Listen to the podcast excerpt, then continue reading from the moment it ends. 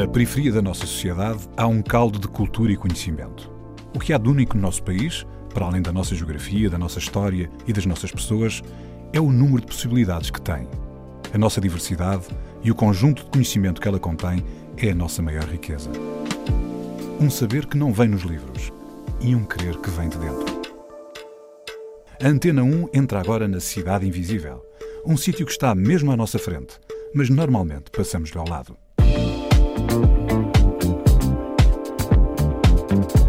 Eu tive mesmo esta oportunidade e até hoje fico muito grata. E não foi do género, Lúcia, toma, agora podes fazer todas as aulas que tu precisas para poderes ir lá para fora. Não.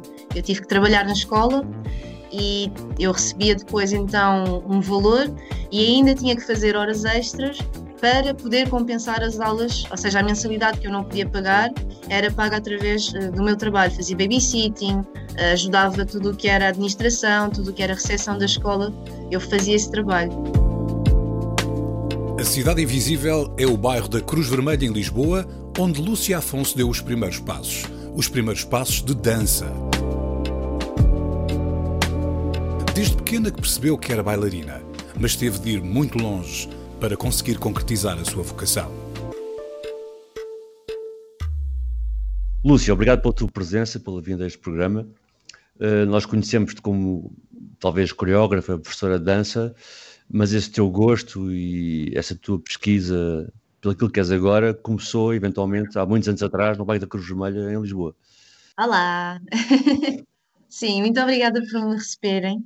E sim, eh, eu quando iniciei o meu processo de pesquisa, já foi assim, já estava a acontecer inconscientemente, ou seja, já era qualquer coisa que estava a acontecer, eh, porque desde cedo sempre tive pessoas à minha volta que hum, me fizeram entender que era importante perceber eh, a cultura, entender de onde as coisas vinham. E, e, isso depois, quando eu amadureci, digamos, né, ainda estou a amadurecer, mas quando eu comecei um processo já mais velha a, a sair de Portugal, foi quando eu realmente, de forma consciente, decidi começar a pesquisar e a procurar muito mais. Mas foi realmente o bairro da Cruz Vermelha, onde eu tive o meu primeiro, a minha primeira paixão e contacto e que fui um pouco encaminhada. Mas diz uma coisa, quando falas em pessoas à tua volta, referes-te a familiares, amigos do bairro, tem a ver com uma certa Sim. cultura hip hop que haveria no bairro? Sim, a primeira pessoa que eu, que eu tenho que mencionar é o meu irmão. Uh, o meu irmão, nós temos oito anos de diferença e eu era aquela irmã que estava sempre atrás do irmão. Então, para onde ele fosse, eu ia atrás, era pequenino, né? mas eu ia sempre. E então ele começou a fazer atividades, eu ia às atividades e ficava lá pelas atividades. Uh, entretanto, o meu irmão também, como era mais velho, dava-se com o pessoal lá do bairro da Cruz Vermelha. Um, naquela altura eles também estavam a cantar. Um, Estamos a falar gravavam. nos anos 90, não é? Estamos a falar nos anos Sim, 90. exatamente, nos anos 90. E, e, e mesmo, por exemplo, agora um, o Mangrudas, que é também o Bónus, que canta com, cantou com o Valete aí durante um tempo, também foi uma grande referência, andava lá na escola. E há mais outras pessoas também que fazem parte ali do bairro da Cruz Vermelha, que entretanto hoje se calhar não estão uh, tão presentes na cultura, mas que foram com certeza para mim uh, referências e que fizeram parte, okay, espera, fizeram espera. parte do meu percurso. Sério, só mais uma questão. O bónus, portanto, do Nada Muda, né? que é uma referência também para o Lumiar inteiro, não só para a Cruz Vermelha, né? Sim. Olha, só, só uma questão aqui, depois o Sérgio também quer perguntar. Quando tu falas dessas atividades, estás aqui a falar, algumas já percebi que são de rua, nomeadamente a parte dos cantavam, outras não eram tanto de rua, gostava que falasses sobre isso. E quando falas em atividades, em seguir o teu irmão, tu falas um bocado de ir à procura de algo representativo dos corpos da Cruz Vermelha que tu não vias, por exemplo, na escola ou em sítios mais formais? Uh, sim, eu, eu, passei por um processo de, quando eu era mais nova, eu estava numa escola um, militar, digamos, uma escola do Estado português, uh, em que eu fiz uh, rancho folclórico e estava a aprender bastante a cultura portuguesa, a cultura popular, né? E depois, entretanto, uh, passei para uma escola que não tinha nada a ver o ambiente, no Lumiar, que era a escola básica naquela altura, um, e foi a partir dessa altura que eu me comecei a envolver mais com as atividades que haviam no bairro. E neste caso era no CAF, o Centro de Artes e Formação do bairro da Cruz Vermelha, que ainda existe até hoje, felizmente. Um, e foi onde eu tive o meu primeiro contacto a sério com projetos de dança, em que também estava o professor Pechu, havia também outros uh, que também hoje em dia estão dentro da área das artes, que é muito bom ver uh, outras pessoas também a seguirem o caminho delas dentro da área das artes em, em, Portugal e fora de Portugal. Temos o Cebola, que foi para os Estados Unidos agora, que é incrível. E, e estas atividades eu comecei pela dança, uma iniciação assim muito inocente e que eu não percebia muito bem o que é que era, mas que me fazia bem. E acontecia no, no nosso bairro eram atividades que eram depois da escola, e então, em vez de eu andar lá para um lado para o outro nas, eh, no bairro, né, sem fazer nada da vida, acabava por ir para, ou para o CAF, ou então para uma sala que nós tínhamos onde fazíamos uh, aulas de dança com o Pechu.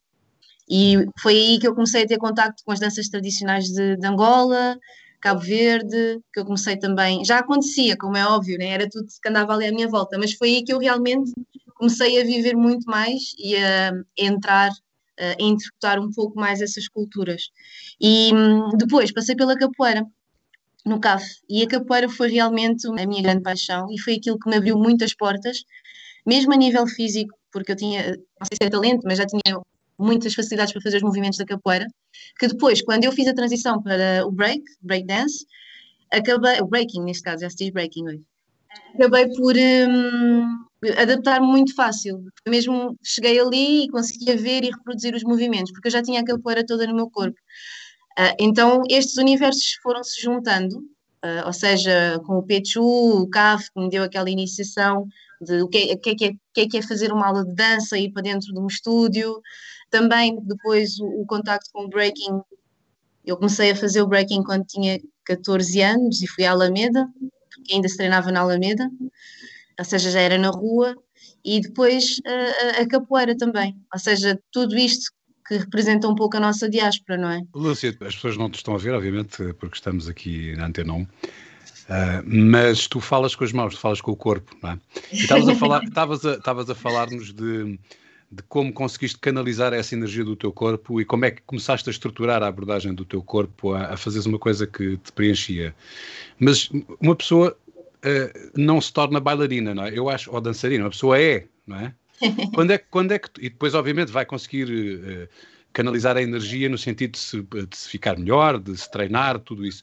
Quando é que tu descobriste que o teu trabalho era o teu corpo? Porque eh, são pessoas especiais, não é? Não é qualquer pessoa que, que é assim. Quando é que tu descobriste isso? Eu descobri quando estava no 12 ano a fazer mais uma transição de escolas e tinha que sair do bairro da Cruz Vermelha para ir para o Liceu Camões, que foi um, um contraste e foi muito difícil para mim. E chegar ao Camões um, na área de ciências e perceber que eu estava muito infeliz e que não era de todo aquilo que eu queria fazer, mas que os testes psicotécnicos tinham dado que a Lúcia era uma pessoa incrível para ir para a área de ciências e acabou por ser uma grande desilusão Uh, eu faltava às aulas porque ia treinar, eu faltava às aulas porque na noite anterior tinha estado a fazer um espetáculo, eu faltava às aulas porque na noite anterior tinha ido até ao mercado, naquela altura ainda havia ao mercado, estava lá o Mr. Chicks a passar som, uh, e eu ainda não tinha idade para lá estar, mas consegui entrar e estava por ali. Uh, então, o que é que então tu decidiste fazer? O que é que tu decidiste fazer quando descobriste isso? Quando eu descobri, eu tive a oportunidade, graças à, à Pini e à Léo, que eram do meu grupo naquela altura, as Butterfly Soul Flow, uh, tive, ganhei uma bolsa. E nessa bolsa tive uma preparação para ir estudar para a França. Ou seja, seguir um caminho, uh, uma formação académica, porque dentro da área que eu estava em Portugal e aquilo que eu estava a fazer não é reconhecido em Portugal. E se eu quisesse ir para uma escola superior de dança, eu teria que anular tudo o que eu tinha estado a aprender e a fazer. Então eu tive a possibilidade de ir para uma escola de dança. A diretora da escola olhou para mim e disse: Olha, hum, eu acho que o teu futuro não é em Portugal. Pode ser, mas não por agora. Portanto, a nível de formação, vamos trabalhar o máximo possível para tu poderes uh, ir para fora, para o estrangeiro. E eu escolhi para a França. Quando cheguei à França, uh, senti que sim, foi a melhor escolha que eu fiz e que Hoje também penso a mesma coisa, não mudaria nada. Foi muito difícil, foi um processo super complicado, mas eu não mudaria nada do que. Esse, do que esse ser, é outro capítulo da tua história que já vamos desenvolver daqui a pouco. vamos, ouvir, vamos ouvir alguma música? O que é que tu escolhes para, para nós ouvirmos em conjunto? Então, assim, se calhar por ordem lógica, vai ser um, Chief Rocker, Lords Chief of Rocker. the Underground, exatamente. E porquê esta escolha? Porque representa bastante uh, o meu início aqui uh, em Portugal, quando eu comecei a dançar. E era aquela música que quando tocava toda a gente sabia que eu ficava maluca. Então os DJs já tinham aquela música, as minhas amigas já tinham aquela música. E depois era dançar ao máximo possível com aquela música. Então uh, é uma música que para mim representa também muito da cultura hip hop Uh, fala muito dos elementos, não só da dança, mas também consegue falar muito uh, e aproximar-se dos outros movimentos, dos outros elementos, peço desculpa. E, e pronto, é, é, uma das minhas paixões até hoje, acho que é intemporal, nunca vai morrer dentro de mim esta música. Sempre que toca, eu tenho sempre vontade de dançar. Vou dançar um bocadinho agora enquanto puder. Infelizmente não te vamos poder ver dançar agora, mas vamos ouvir Chief Rock, Lords of the Underground.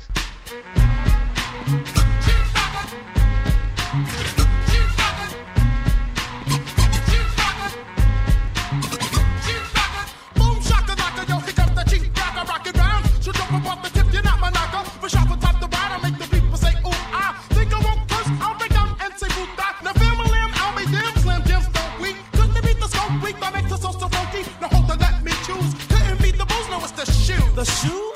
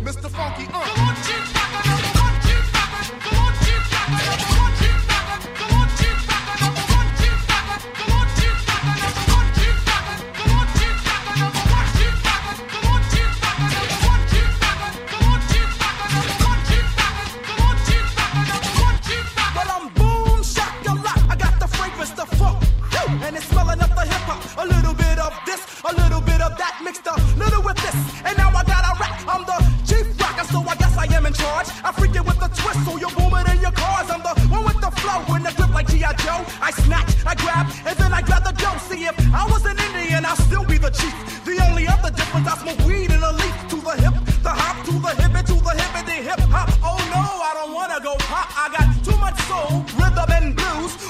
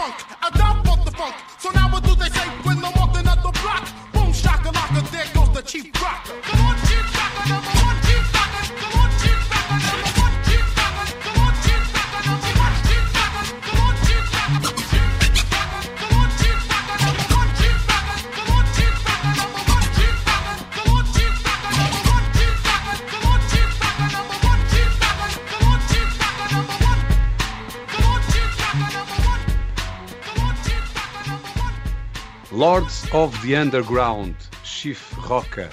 A Cidade Invisível está com a Lúcia Afonso, do bairro da Cruz Vermelha, no Lumiar, em Lisboa. Ela dança. Lúcia, há pouco falavas, logo na, na, na tua infância, ainda no bairro da Cruz Vermelha, de várias instituições eh, onde deste os primeiros passos eh, para a dança uh, e que levaram a, a, percorrer o caminho que chegou até hoje. Até a, a, própria escola onde estudaste dança e onde foste incentivada a ser preparada para fazer o resto do teu ensino no estrangeiro, uh, porque em Portugal não haveria forma de o fazer, explica-me, tu sentiste desde o início que havia um apoio institucional do governo, do Estado, das autarquias à atividade de dança como a vez, ou era outra coisa qualquer? Era outra coisa qualquer. Aliás, não era nada, basicamente, infelizmente. Eu tive mesmo esta oportunidade e até hoje fico muito grata. E não foi do género, Lúcia, toma, agora podes fazer todas as aulas que tu precisas para poderes ir lá para fora. Não. Eu tive que trabalhar na escola e eu recebia depois então um valor e ainda tinha que fazer horas extras para poder compensar as aulas, ou seja, a mensalidade que eu não podia pagar era paga através uh, do meu trabalho. Fazia babysitting, uh, ajudava tudo o que era administração, tudo o que era recepção da escola, eu fazia esse trabalho. Foi realmente que escola era essa? Que escola, escola é que era? É a escola de Ana Kohler. E que na altura esta escola estava no bairro Horta Nova, ali perto de, da zona de Telheiras, e depois, entretanto, uh, mudou-se essa escola, já não está no mesmo espaço. Então, essa diretora fez-me essa proposta, porque ela também tinha feito a formação dela em. Uh, foi na Holanda, numa universidade holandesa, e um, lá já tinham muito este sistema, que é os alunos que não têm dinheiro acabam por trabalhar para conseguirem depois pagar os estudos. E ela fez-me esta proposta e foi muito bom para mim, porque eu tinha tentado, eu fui até ao conservatório naquela altura do décimo, décimo primeiro ano, não é? Que é aquela altura da transição, e eu vi que aquilo não estava a correr bem para mim no Camões, e tentei ir até ao conservatório, falei com a minha mãe, falei com, com o meu irmão, que eram as pessoas que estavam mais presentes uh, e que, com quem eu cresci, e, e eles uh, apoiaram, disseram sim, bora, se é isso que queres fazer, nós vamos te ajudar. Então a minha família sempre me apoiou, uh, mas a realidade é que para entrar no conservatório eu tinha que ter feito já ter noções de balé, ou seja, àquela altura já não davam. Então se eu não faço balé, eu não posso entrar. No bairro da Cruz Vermelha, como é óbvio, não há esta disciplina. Não é isto que nós temos, não é? A dança clássica não está nos bairros sociais de Lisboa. Hoje em dia, se calhar, há pessoas que já tentam introduzir através de projetos sociais e principalmente os corpos negros nunca vão ter esta, não é este o primeiro contacto que vão ter com a dança. Não é natural em casa, pode acontecer, se o pai for bailarino ou a mãe, né? Uh, mas o primeiro contacto que nós vamos ter vai ser sempre as nossas raízes, ou seja, eu em casa era uh, música angolana e música cabo-verdiana, o bairro onde eu estava era cabo-verdianos, uh, havia ciganos, ou seja, a dança clássica, a música clássica não tinha de todo espaço naquele, naquele espaço, naquele bairro. E foi depois, através dessa professora, que eu realmente consegui ter acesso à formação académica, ou seja, e em França, em França em que sítio é que estiveste? Eu estive em Paris. Uh, a minha professora deu-me a escolher, aliás, ela apresentou-me várias opções e ela disse: Olha, tens aqui Inglaterra, essa escola é muito boa, tens aqui França. E eu quis ir para a França porque era muito mais aberta a nível de hip hop. Ou seja, isto só para chegar um pouco ao que me perguntaste, que foi: aqui em Portugal, se agora já existe uma abertura muito maior, mas se não tivesses feito o conservatório, não podias entrar na escola superior. Basicamente era isto. Olha, e isso, as linhas que têm é o, o, contemporâneo e o balé. Ou seja, eu venho de um, de, um, de, um, de um background completamente diferente, que é as danças de rua, não tenho espaço, eu não posso existir, não posso fazer formação, não posso ter formação académica. Hoje em dia já mudou muito, felizmente, mas mesmo assim, hum, se eu não tivesse ido lá para fora, teria que ter deixado de ser quem eu era para me tornar apenas na Lúcia que vai para a escola superior aprender dança contemporânea. Enquanto que em França, em Paris, eu consegui aprender dança contemporânea, dança moderna, dança uh, jazz, uh, consegui chegar a várias outras vertentes dentro da dança, outros ramos, que aqui em Portugal nunca teria tido essa abertura. Lúcia, mas no teu discurso estava a perceber que se calhar não eras quem és hoje a nível de, do que fazes se não fosse esse percurso por França, não é? É verdade. Um explicar o que é que aconteceu lá, o que é que te viste diferente? Então, em França um, há uma diversidade muito, muito grande. Uh, existe o reconhecimento de um, um bailarino, neste caso como eu, que tenha feito formação dentro das danças de rua, ser considerado como é considerado um bailarino aqui que fez a escola superior de dança, de... ou seja, na realidade temos que ter um número de horas para poder justificar que somos profissionais dentro daquela área. Um, então, tipo, eu recebia o mesmo valor que recebe um bailarino de Bollywood, recebo o mesmo valor que recebe uma bailarina de contemporânea. Somos todos, uh, claro que depois existem uh, também as taxas e isso tudo, mas continua a ser, um, não é um freelancer, não é alguém que passa recibo verde e pronto. Não, eu sou bailarina, é uma profissão, isto realmente existe. E França permitiu-me, através da minha formação, entrar logo dentro de uma rede de trabalho ou seja, eu acabei a minha formação, fiz três escolas, não me perguntem como, mas eu fiz. Até hoje ainda tento perceber, era porque tinha que ser. Uh, eu fiz aquelas três escolas e eu acabei a minha escola, lembro-me perfeitamente que foi no dia 13 de maio, o meu dia de anos, eu fui fazer uma audição para a Disney e eu fiquei a trabalhar na Disney automaticamente com um contrato. Como bailarina? Como bailarina, e está logo uma abertura. Ou seja, França para mim foi realmente formação e trabalho. A partir daí eu consegui desenvolver contactos que me permitiram estar em palco com a minha formação e tudo o que eu tenho, um, seja danças académicas ou danças de rua, em que eu podia existir apenas com o meu corpo e todas estas memórias que existem dentro do meu corpo. Basicamente, a França foi especificamente o momento de, de eu existir, de eu criar a minha identidade. Para mim, uh, foi muito isto. Lúcia, a tua identidade também passa muito pela forma como te vestes, a forma como, por exemplo, tens o cabelo arranjado agora, com esse lenço africano. A mim lembra-me, e, e, ao Sérgio também, que esteve envolvido no lançamento da carreira da Erika Badu em Portugal, lembra muito a Erika Badu, e tu escolheste aqui uma, de, uma das músicas da Erika Badu para ouvirmos de seguida, Love of My Life. Porquê é que fizeste esta escolha? então, o, o, a banana como eu me visto foi como a minha avó me ensinou, porque a minha avó uh, e a minha família vem de Angola, e então isto faz parte em casa desde, desde sempre, né? uh, nós vamos aprendendo a amarrar os panos, a utilizar os panos e perceber quais são os panos para que dia, como é que nós fazemos uh, este tipo de uh, utilização, ou seja, não é só porque é bonito, e realmente, sim, Erika Badu foi sempre uma grande inspiração para mim, e acho que para muitas pessoas também. é uma artista que me inspira bastante e, e que me faz pensar que eu tenho sempre que explorar novos uh, horizontes e mesmo dentro da dança nunca me limitar. O que eu vejo da Erika Badu é que ela consegue sempre superar-se imenso e consegue sempre uh, mostrar-nos sempre um novo mundo, consegue sempre trazer coisas novas. E então isto sempre foi muito inspirador para mim em relação à Erika Badu. E Love of My Life, porque esta música também está muito relacionada com a cultura que eu tanto gosto, que eu tanto amo, uh, assim como Lords of the Underground. A Erika Badu fez parte do, do meu crescimento, do meu percurso. Uh, e infelizmente ainda não tive a oportunidade de, de, de, a ver, mas acho que é daquelas coisas mesmo que eu não vou ter que deixar, não quero deixar de passar e espero que o Covid agora também possibilite que isto seja possível mais rápido, porque não quero mesmo perder a oportunidade de poder estar a ver, uh, presenciar um momento com a Erika Badu, por isso espero em breve isto aconteça. Então vamos ouvir Erika Badu com Love of My Life. Right here, what we're gonna do is go back.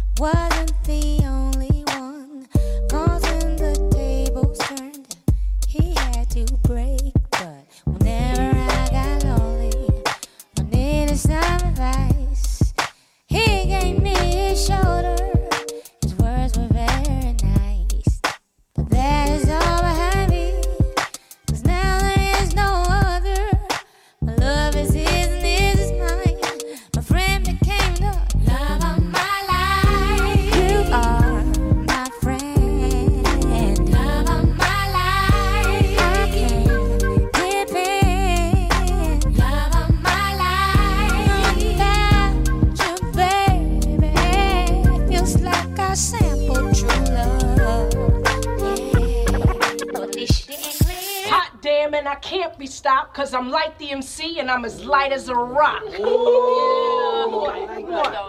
What's up, E? What you got? I got this. Well, my name is Apples, and I rock your world. Uh-huh. I'm also known as the Gucci girl. Well, I'm super cute uh-huh. and plenty bad. 30, 26, 36 and a half. I hope that you will realize I got the hazel eyes that are hypnotized and knock you to your knees, make you eat cheese. You be so helpless, you be begging me, please. yeah, yeah, yeah. Y'all share that. Don't stop. To the beat, y'all, and you don't stop. A freak, freak. Or could it be that it was all just so simple then? A teenage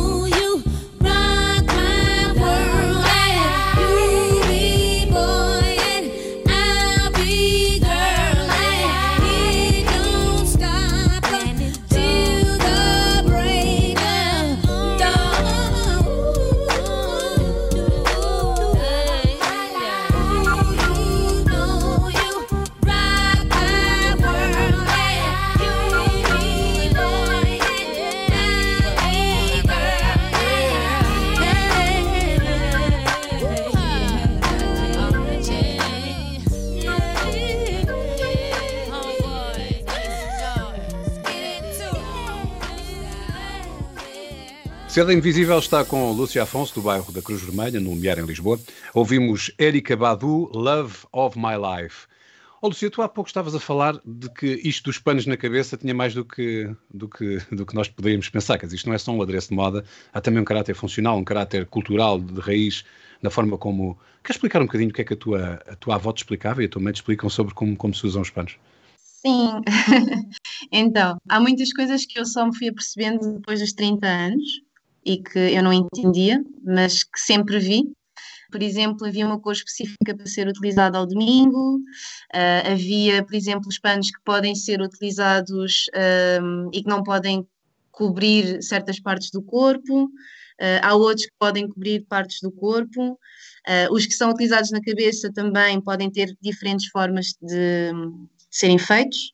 Um, ou seja, os nós que nós damos, onde é que está a posição do nó também, Um, mais coisas. Mas isso tudo tem um significado funcional ou é uma questão só de ritual? Ou... É, é assim, perdeu-se muito e, e eu também tenho pena de não ter eh, aprendido mais sobre isso. A minha mãe não conseguiu aprender porque hum, quando eles chegaram a Portugal hum, em 75 tiveram que esquecer muitas das... Não foi esquecer, mas foram obrigados deixar de falar quimbundo, deixar de se vestirem, de colocar os panos, tinham que esticar o cabelo, desfrizar, ou seja, eh, houve muita coisa que foi perdida, entretanto, na minha família, para poderem ser aceitos, ainda por cima porque foram primeiro para Bragança e lá está, chegar à aldeia, vindos de Angola, chegar à aldeia ahm, foi mesmo um, um momento de, ok, agora vocês têm que se transformar para poderem estar aqui connosco, porque era tudo muito mal visto naquela altura.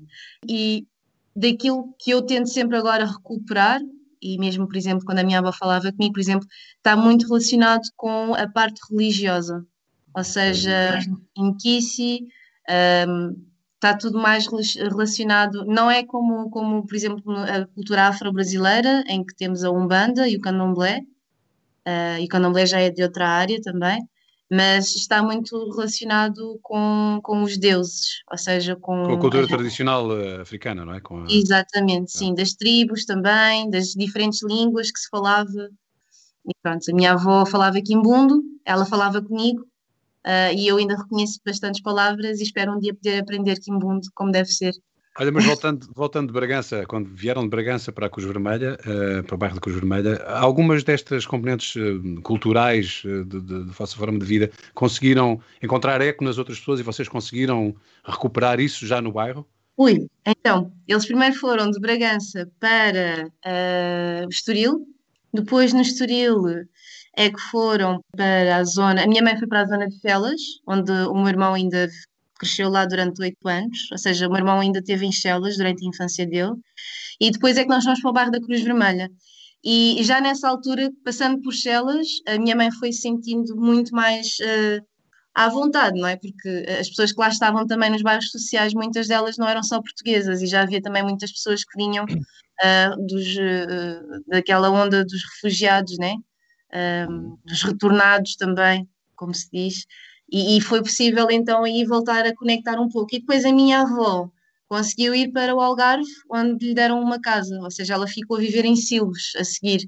Mas dentro desse bairro, bairro Caixa d'Água, em Silves, uh, havia muitas pessoas de Angola. E então, sim, foi possível depois voltar a recuperar, fazer a comida, porque o fungo não era bem visto, uh, era tudo bruxaria.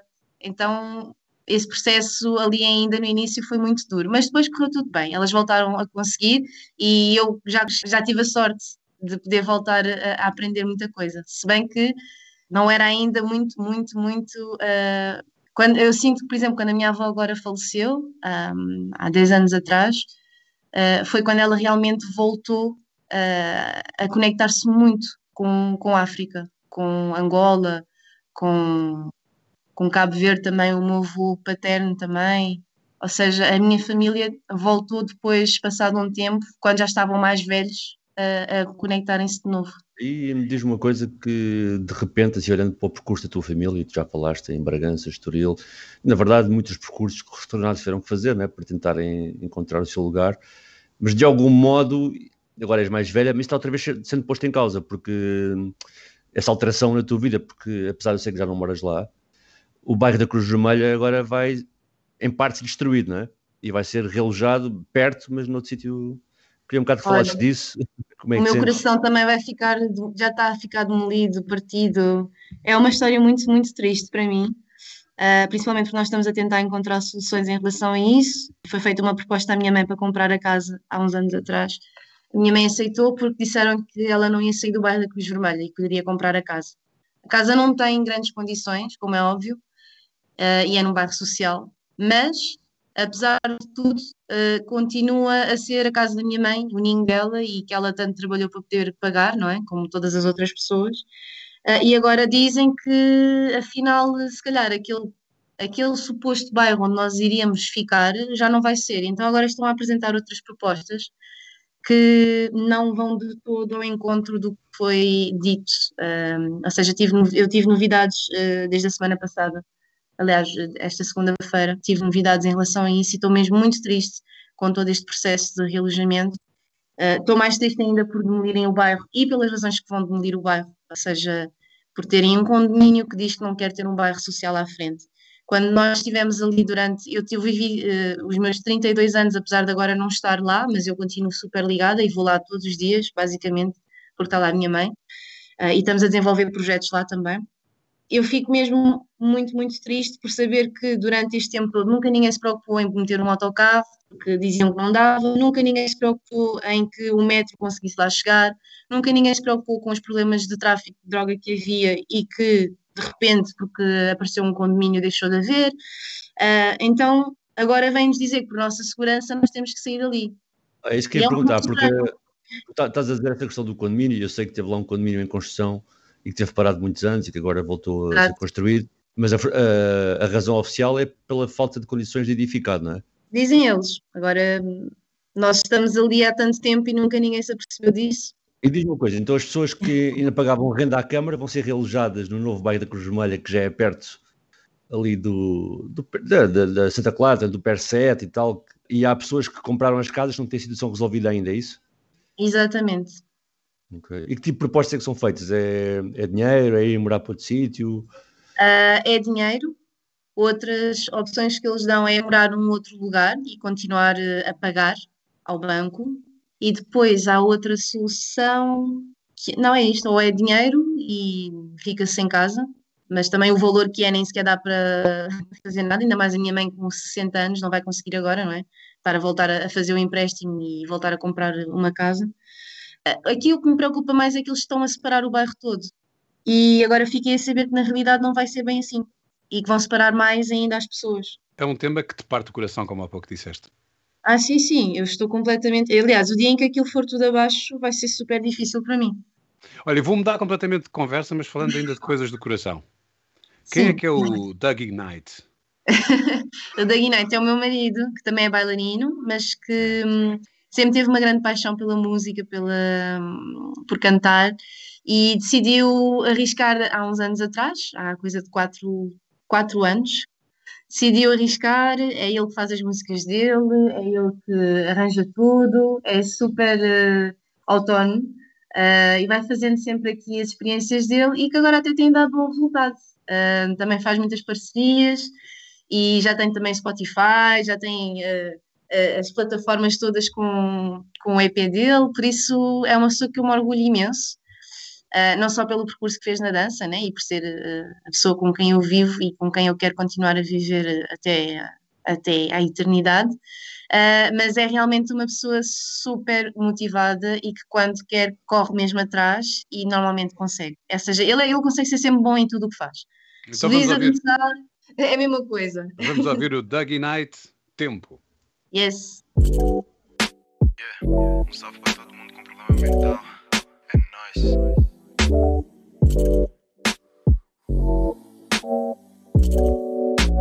DC on the track, boy. Eu, eu vou tomar o meu tempo.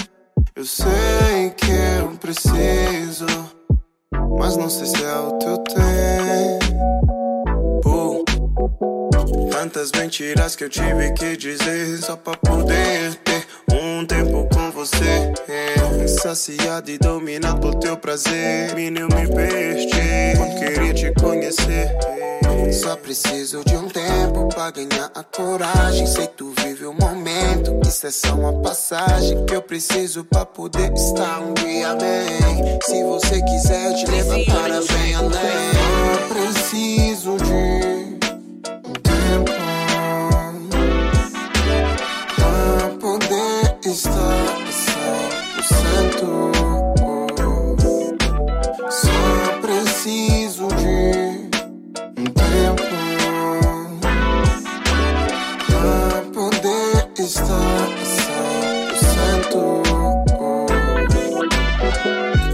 Depressão me ataca. Será que você nunca saca? Só falo da dor que me pertence e não ponho mais nada em aspas. Só quero tirar esses pensamentos que me impedem de poder seguir. Nem sei por onde ir. Tudo aquilo que eu quero é poder estar bem sozinho e isolado, sem me preocupar não sei por quanto tempo eu vou estar tá lá. Mas eu sei que eu preciso. Só preciso de um tempo pra poder estar 100%. Só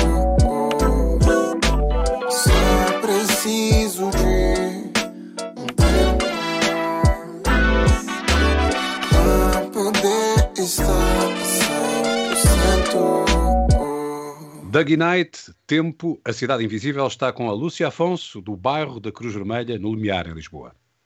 Lúcia, percebemos claramente pelo tom emotivo com que falaste a tua ligação ali, não só à Cruz Vermelha, mas assim um, àquela zona toda, não é?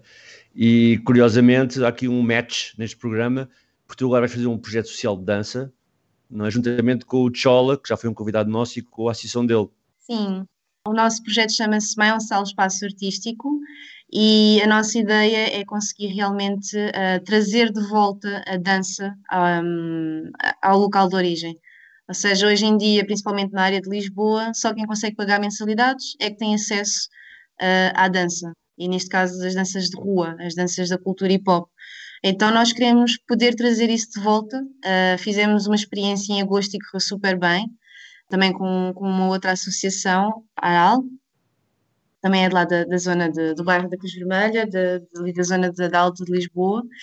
Uh, e agora também estamos, já começamos a, com o Mauro a fazer as nossas aulas, está a correr super bem, o Mauro também nos recebeu super bem, vamos procurar... O Mauro, só, só à parte, mas já foi nosso convidado aqui. Yes.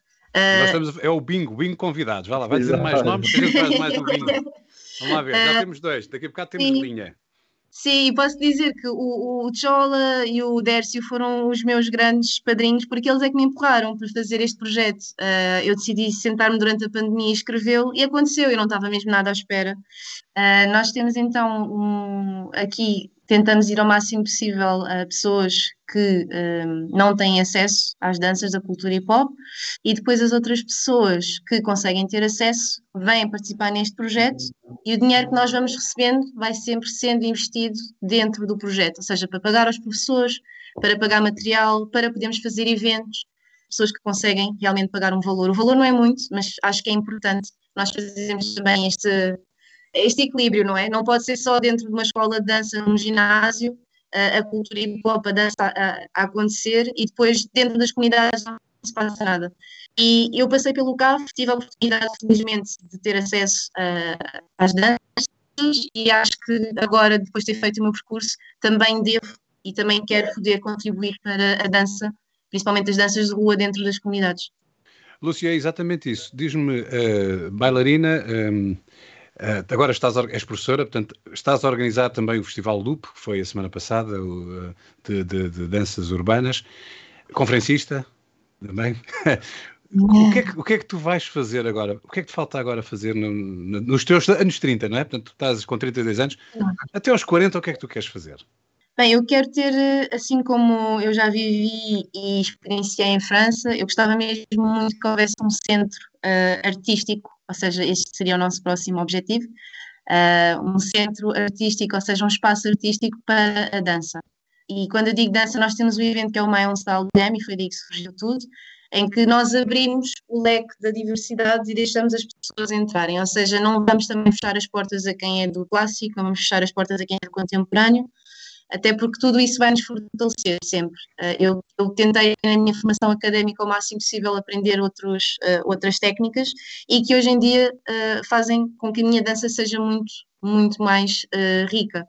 Então, a nossa ideia é trazer o máximo possível deste universo da dança para um espaço que tenha a área da performance, que tenha a criação, que tenha apoio, que seja valorizado o trabalho em palco destas, uh, destas áreas, não é? Que, que às vezes não têm, não têm o mesmo valor. Uh, nós chegamos a um teatro a apresentar uma peça e as pessoas vão dizer que é o pessoal, ah, é aquele pessoal que roda na cabeça.